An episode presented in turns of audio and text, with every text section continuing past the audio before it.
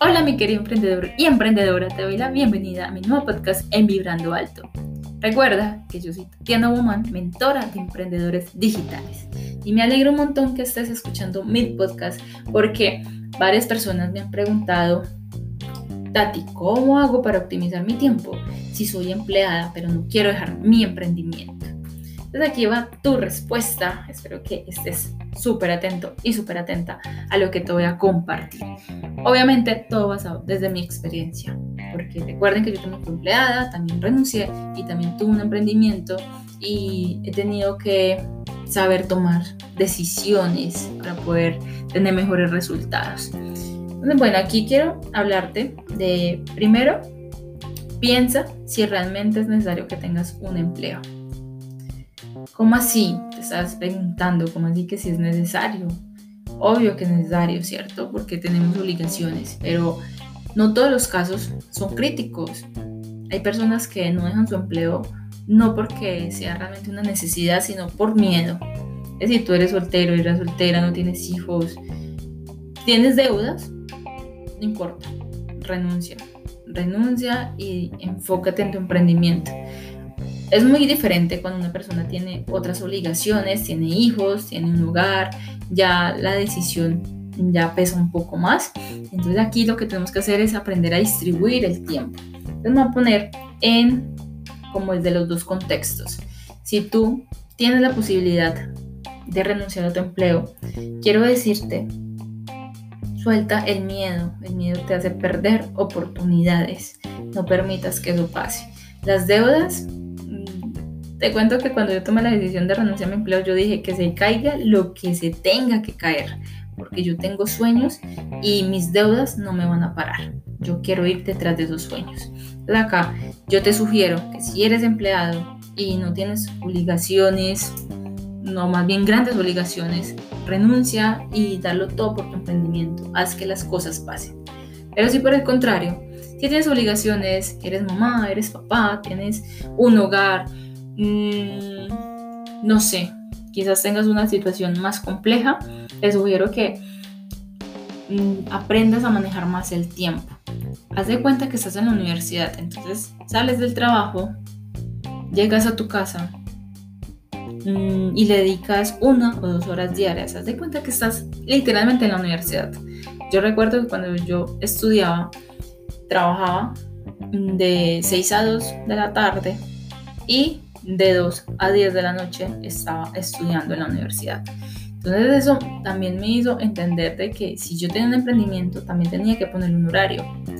Si yo llego a mi casa tipo 6, 7 de la noche, pues ya sé que debo de tomarme como si estuviera en la universidad de 7 a 9 de la noche. Estoy modo emprendimiento, como si estuvieras estudiando y que eso se vuelva sagrada.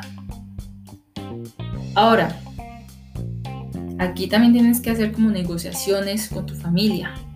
Una negociación porque al final si a ti te va bien, pues eso va a favorecer a todo tu entorno.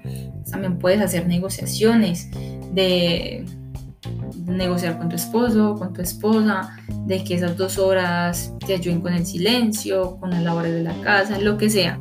Pero haz negociaciones porque yo sé que cuando tenemos un hogar no es tan fácil disponer de nuestro tiempo porque hay personas también esperando por nosotros.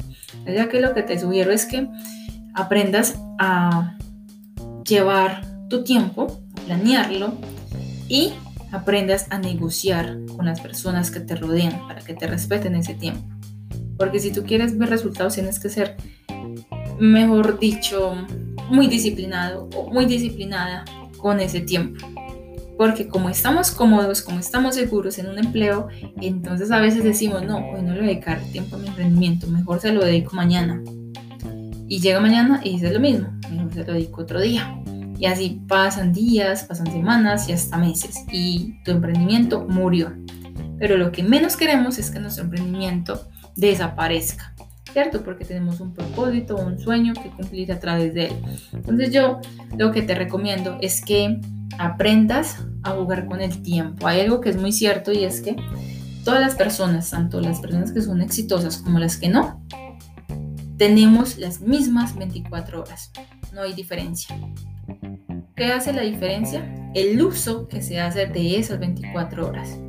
Entonces tú eres la persona que se encarga de administrar ese tiempo. Aquí es donde tú tienes que ponerte a prueba qué tan buen administrador o qué tan buena administradora eres.